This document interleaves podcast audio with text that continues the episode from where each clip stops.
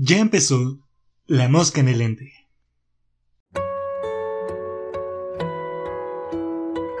Queridos pasajeros, nos acercamos a nuestro destino de la ciudad de Metrópolis.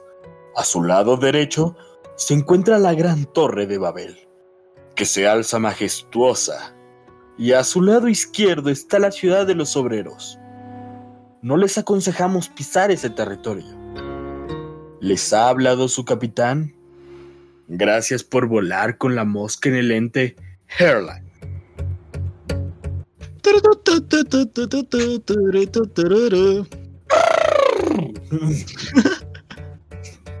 ya se quedó, chavo. La transición es lo mejor del mundo. Es, es en lo que más nos rompemos la cabeza. Pues qué tal, querida audiencia, bienvenida a un nuevo episodio de La Mosca en el Ente. Estamos con ustedes, su cinéfilo de confianza, Jorge. Hey, ¿qué tal? Y su comunicólogo de confianza dudosa, pero gran ánimo, Salvador. Hola. Cuéntame, Jorge, querido compañero, compañerísimo compañero, ¿de qué hablaremos esta compañeril tarde, noche o madrugada?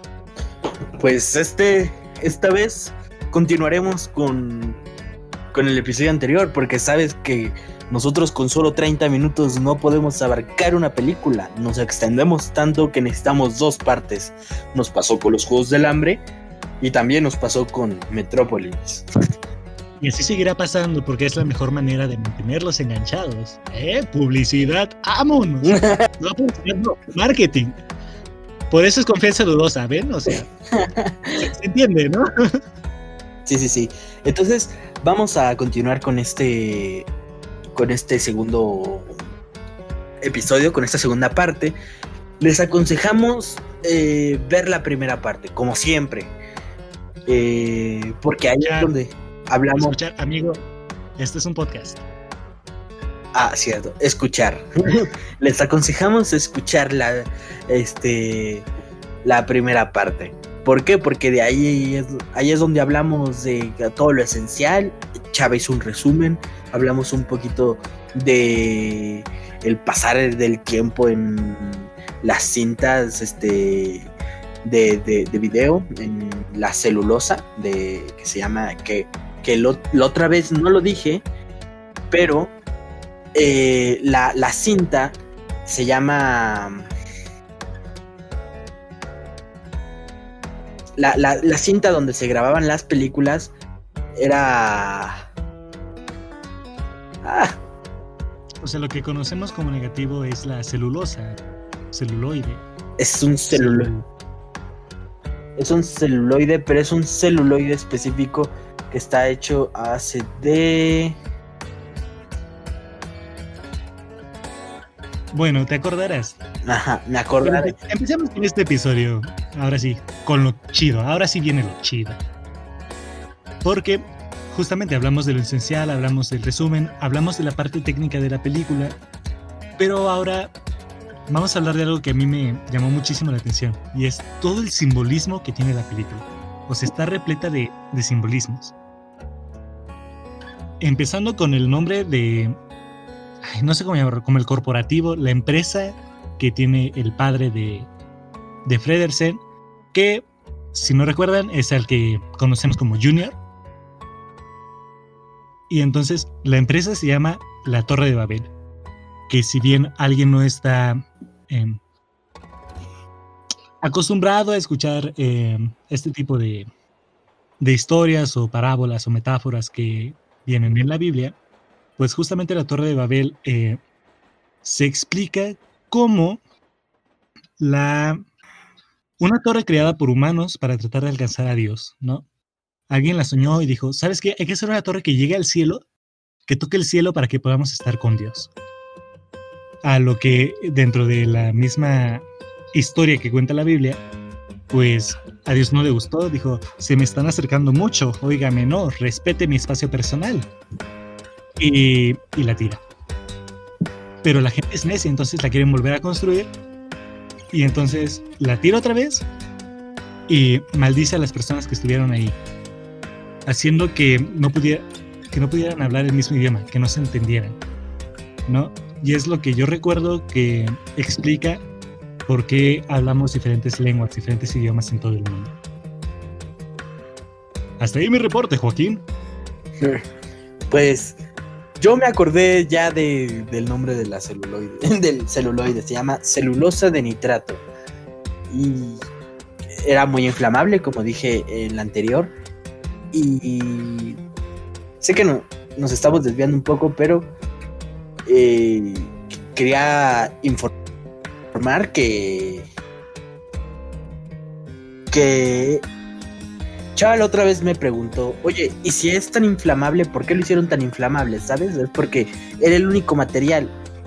¿Y por qué las películas viejitas y no las nuevas este, son tan inflamables? Fue porque después se hizo con un triacetato de celulosa y poliéster, que era un que como eran muy inflamables las primeras, este pues necesitaban buscar algo que no se quemara con simplemente estar a 30 grados centígrados. Entonces, pues, de ahí, de ahí salió el nuevo tipo de película, que es un poquito más cafecita, creo. sí, ahí lo pueden ver en la pigmentación. Ahí está mi. Ahí, ahí termina el corte informativo que quería hacer. Sacarme esta espinilla y ya podemos iniciar de lleno otra, otra vez con con el simbolismo en las películas, en la película de Metrópolis. Este. Pues es que esta película tiene mucho simbolismo, sobre todo en, en, las cuestiones, yo creo que de las religiones judio-cristianas, yo creo que tiene demasiado simbolismo. Por ejemplo, eh, ya mencionó Chava la Torre de Babel, pero también al inicio de la, de la película, de hecho en la primera escena, hay... Cuando nos presentan, cuando es la introducción del personaje de que nosotros conocemos como Junior, se encuentra en unos jardines donde tienen fuentes, donde tienen plantas exóticas y unas, este, no estructuras, porque eso es algo construido, formaciones rocosas que muy, muy, muy particulares. Y pues recuerda mucho a representaciones que se tienen del jardín del Edén, ¿sabes? Eso, eso, eso ayuda mucho con la idea de que este Juniors nació en cuna de oro, pues, de que son chicos que lo tienen todo, porque que, viven en su propio paraíso. Ajá. Claro. Sí, sí, sí. sí. Y, siguiendo con esta idea de cuestiones religiosas, es que de verdad, o sea, hay que tomar en cuenta cuándo se hace la película, ¿no? O sea, en 1927. Yo creo que si seguimos un poquito la historia, aunque ya la fuerza de la iglesia católica no es tan grande como lo fue en el medievo, en la Edad Media, pues sigue siendo muy importante, ¿no? O sea, nada más hay que ver a nuestro país, a México, todavía con lo del 12 de diciembre. O sea, la religión sigue teniendo un papel muy importante en la vida de las personas. Y entonces, la película como que transmite eso. Pues cuando nos presentan a María, que ya de por sí el, nombre, pues entiendes que es religioso, te la presentan en catatumbas, ¿no? O sea, en un cementerio, digamos. Pero ese cementerio tiene como que un... Eh, Ay Dios, no se llama atrio. Se llama... Donde se pone el, sacerdote. ¿Me ayudas? Pedestal. Pedestal. Donde se da la misa y el sacerdote está ahí con este, pues, haciendo todo el rito religioso, pues igual ahí hay en las catatumbas, ¿no? Y tienes un fondo lleno de cruces, ¿no? Y pues o sea, ya visualmente también tiene ese simbolismo. Y también otra vez, cuando nos presentan a María este, en, las catatumbas, pues justamente lo que está haciendo es dar un discurso, un sermón, hablando sobre aquel que vendrá a ayudarnos, ¿no? Como Jesús. Que justa, sí, digamos, eh, habla de que vendrá un Salvador. Y entonces María toma el papel de profeta, ¿sabes?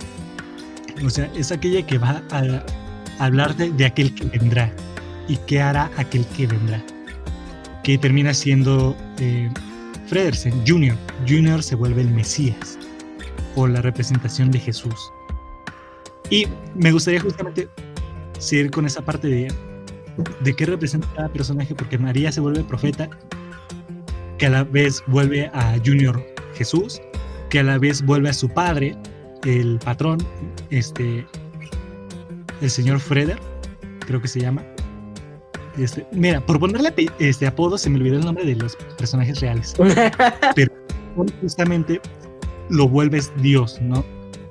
Y entonces Junior tiene que hablar con Dios para que salve a la humanidad, que serían los obreros. ¿no?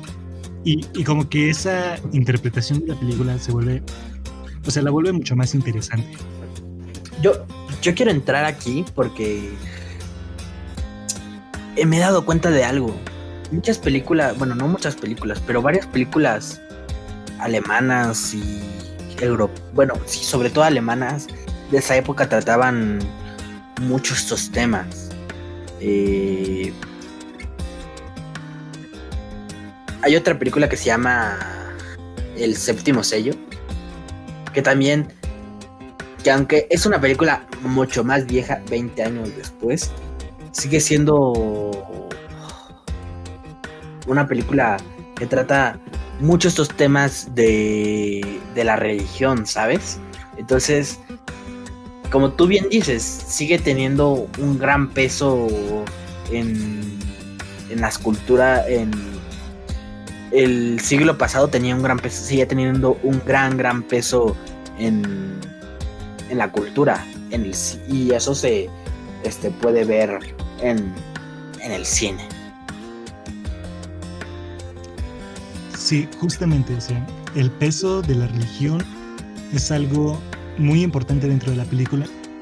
Y por eso es que se me hace tan curioso que em, justamente cuando llegamos a ver al inventor, a Rod Wang,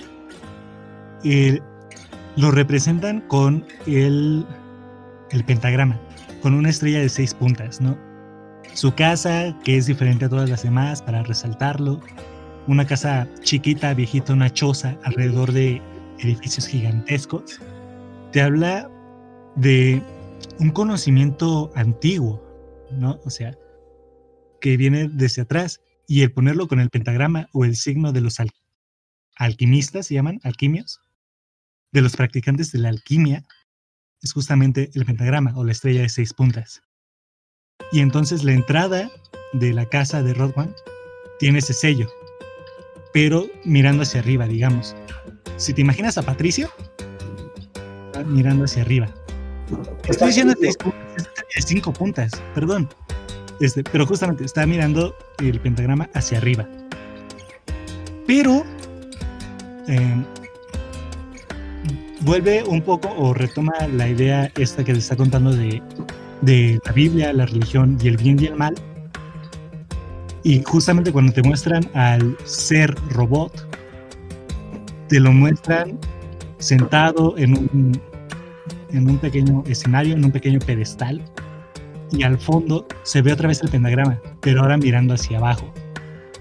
¿Qué pasa?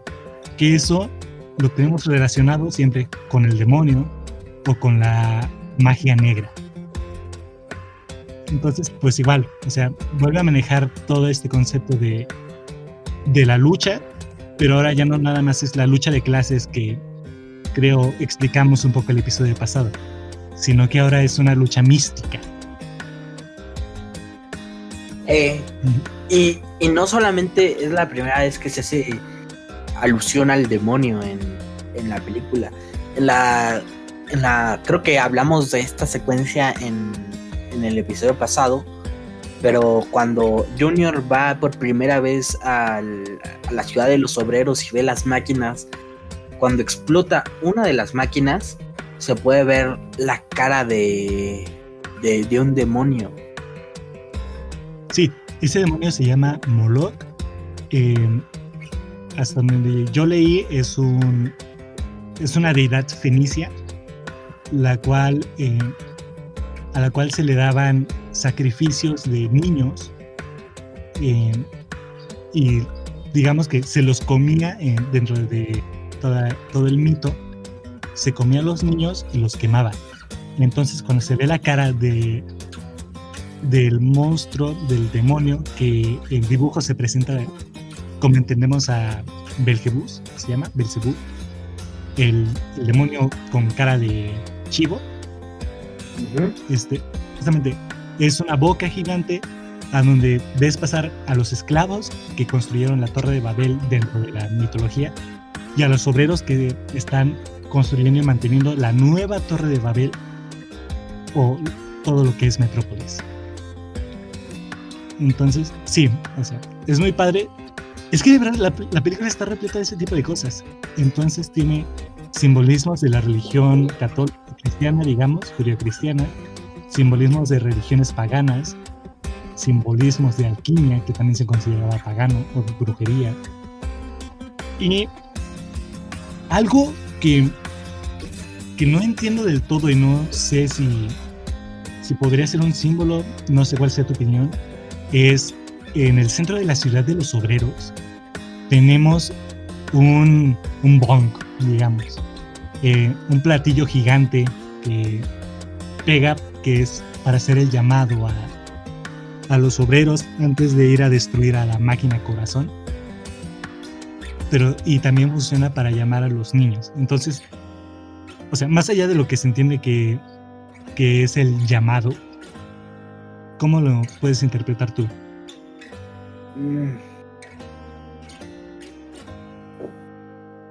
Pues, no sé, siento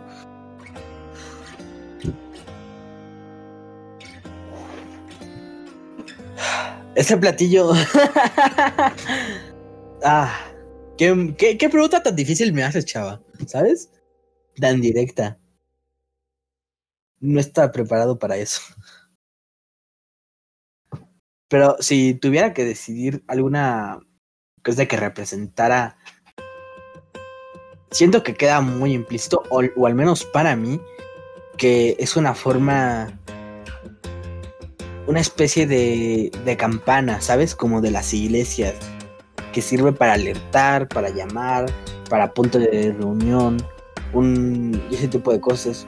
Podía, podría chorearte y decirte que, que también este, es como el cuerno de Heimdall que, que suena cuando va a comenzar el Ragnarok en la, en la cultura de los este, vikingos pero dudo mucho que sea por ese. que se vayan por ese. ese rumbo.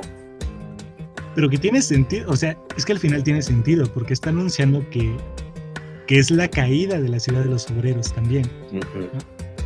En ambas situaciones, cuando alerta a, la, a los obreros que vayan a romper la máquina corazón, como a los niños diciendo, sálvense.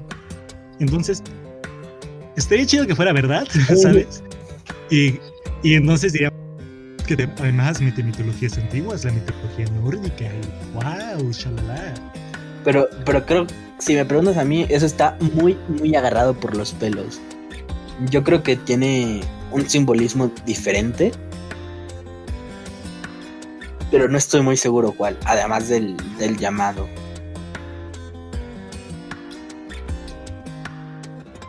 Podría ser culturas este, orientales. podría ser. Sí, mira, eso tendría sentido. Eh, ¿Sabes? Otra cosa em, con esto de los simbolismos, que justamente hablé en una de mis clases de, de comunicación. Em, estábamos hablando de cómo se ven las empresas, ¿no? Que se pueden entender como, como una maquinaria, se pueden entender como un organismo vivo, y se pueden entender como... Ay, se me fue el nombre. Como, como cultura, ¿no? y, y justamente les comenté de la película que a mi parecer cumple esos aspectos. O sea, ves a la organización o a la estructura jerárquica de la película como una maquinaria desde el hecho que tienen que mantener una maquinaria, ¿no? O sea, que dejan de ser, eh, los obreros dejan de ser personas. Este, si recuerdas, eh, los obreros traen un burrito que trae un número, entonces se vuelven o engranes o se vuelven presos o tienen una alineación, es decir, dejan de ser eh, individuos, dejan de ser te quiero, te quiero parar tantito y te quiero hacer una pregunta. Ya me hiciste una a mí, así que es justo que te haga otra. Dime. ¿Cómo entiendes esto de los simbolismos? Porque hasta ahora solamente hemos hablado de simbolismos que hacen referencia o alusión a ciertas cosas, por ejemplo, a, la religión. Pero eso no es simplemente, no, no es todo lo que abarca el, el la definición de simbolismos, pues. ¿Cómo tú lo entiendes? Ok, yo lo entiendo eh, como metáforas o maneras de poder explicarte algo no de manera directa. Eh, quiero decir, o sea, puedes decir, por ejemplo, que un té está caliente o puedes decir que el té no está tan frío como X otra cosa.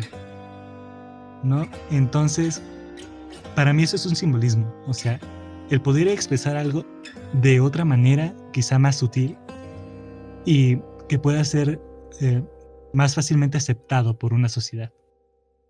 Pues exactamente eso es lo mismo que yo pensaba. Por eso te detuve justamente en lo de que trataban a los obreros como simples peones dispensables que este que pueden ser reemplazados, ¿no?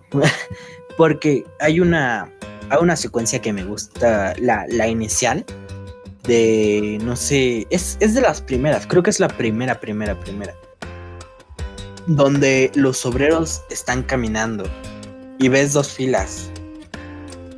Una que va hacia la ciudad, hacia los elevadores que se dirigen hacia la ciudad, y otra que van saliendo de, de la ciudad de los obreros ahí hay, un simbolismo, bueno, más que un... Sí es un simbolismo con, según la definición que, estamos que, que me habías dicho, porque es una manera sutil de contar una cosa. Y, y, no sé si te has dado cuenta, si te percataste de esto, pero el paso y el ritmo que están, que tienen estos obreros es muy diferente. Los obreros que van saliendo de de, trabajar. Van cansados, ¿no? O sea, van casi derrotados. De la maquinaria, pero sí, pero van más rápido. Los que están a punto de subir al, elevador que los va a bajar hacia donde está la maquinaria, van mucho, mucho más lentos. Bueno, sí. y, es algo que apenas si se alcanza a notar. O sea, es un simbolismo muy, muy ligero, pero si te, pero sí, sí está marcado como para que no sé, para que sea solamente una coincidencia. Es muy sutil, pero no es una coincidencia. Siento que es para que, o sea, continuando con esta idea de los números, que lo entiendas que están trabajando ahí como castigo. O sea, que lo están haciendo eh, pues meramente para sobrevivir dentro de ese sistema creado en Metrópolis. Y si recuerdas más adelante, cuando despiden a, al asistente o al que en su momento era el asistente del el patrón, pues le dicen, puedes pasar por tu cheque y luego te vas a trabajar en la ciudad de los obreros. Y entonces él sale y por las escaleras saca una pistola decidido a matarse. Porque es un castigo peor el volverse un obrero dentro de ese sistema a lo que es la muerte. Entonces, pues sí, o sea, es que está repleto de ese tipo de cosas. Y, y escuché, eh, justamente, volviendo otra vez a mi clase, escuché a uno de mis profesores diciendo, es que justamente es lo que se teme que vaya a suceder dentro del sistema en el que vivimos. Que lleguemos a un punto en el que sea mucho más sana, más cómoda la muerte al tener que trabajar como un reo. Y eso me recuerda a un pseudofilósofo que he estado escuchando en YouTube, que justamente dice que una de las bases del sistema capitalista que tenemos actualmente, o sea, me voy a dar un viajezote, así que prepárate, ¿eh? Uh, ya me estoy abrochando los cinturones. Prepárense para volar otra vez con la mosca de Ahí vamos al viajezote. Lo que plantea es que el, el sistema capitalista lo que te hace es esa falsa idea de libertad, donde te dice, es que tú eres libre de escoger entre, entre un trabajo, entre tomar un trabajo o no, ¿no? Porque pues es una oferta. Que nadie tiene una pistola ahí amenazándote de que tienes que trabajar de X manera. Pero eso no es verdad, porque como funciona, y lo acabo de ver eh, ahorita con el precio de unos suplementos alimenticios que requerimos en la casa, es que, eh, pues hasta para poder mantenerte sano tienes que pagar. Y es a lo que va justamente el pseudofilósofo. Te dice que no te ponen una, arma literalmente, pero sí metafóricamente, porque tu otra opción eh, al no aceptar ese trabajo es morirte de hambre, porque pues necesitas el dinero y la única manera de obtener ese dinero es trabajando. Entonces, eh, es algo muy, muy interesante, es una crítica muy dura, muy cruda y que a mí me preocupa que se vuelva realidad, ¿no? O sea, que ahorita la gente todavía soporta el decir, no, pues es que, pues sí necesito comer, ¿no? Y quiero comer. Pero ¿qué pasa si si ahorita, por ejemplo, con el COVID llegara una crisis mayor, igual y la gente dice, ¿sabes qué? La neta prefiero morirme a tener que estar trabajando en estas condiciones que me van a dar una vida eh, muy complicada o con dolor o con miseria, o sea, e-, es algo muy rudo. Y eso es si puedes decidir, porque a veces no puedes, a veces estás obligado tienes alguna familia o eres responsable de alguien. Y ese tipo de cosas ya no simplemente es tu vida. Estás, si terminas con tu vida, terminas con la vida de la otra persona. Así que tienes que seguir por tu cuenta, pero debes de seguir. Justamente, o sea, y no sé, o sea, también lo que puede, eh, lo que abre esta idea de que eso si tienes decisión eh, de matarte o necesitas cuidar de alguien más, te puede abrir una vena de egoísmo tal en la que solo veas por ti y digas, pues el otro que necesita de mi ayuda, pues a ver quién más, porque yo no puedo. Y entonces que una persona se suicide y deje a otra eh, en necesidad. Y pues ya, o sea, con estas crudas reflexiones, crudas metáforas e ideas, vamos a dejar este episodio. Ahora sí, bien medidito el tiempo. ¿Qué te parece? Vamos. Hemos concretado. Y entonces viene el momento del spam.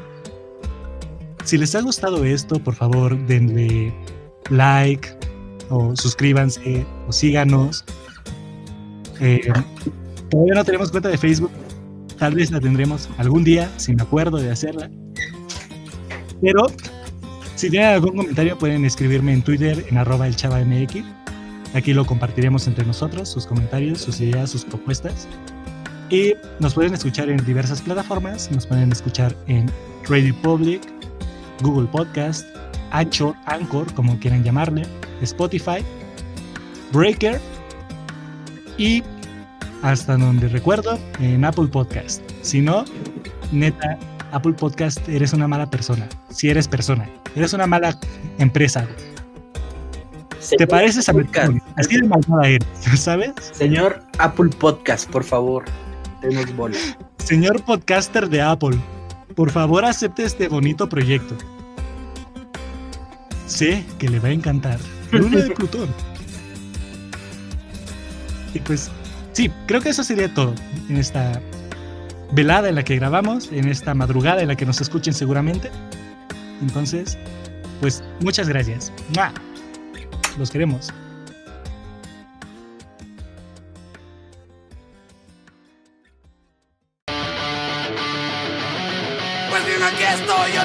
Esto ha sido La Mosca en el Todo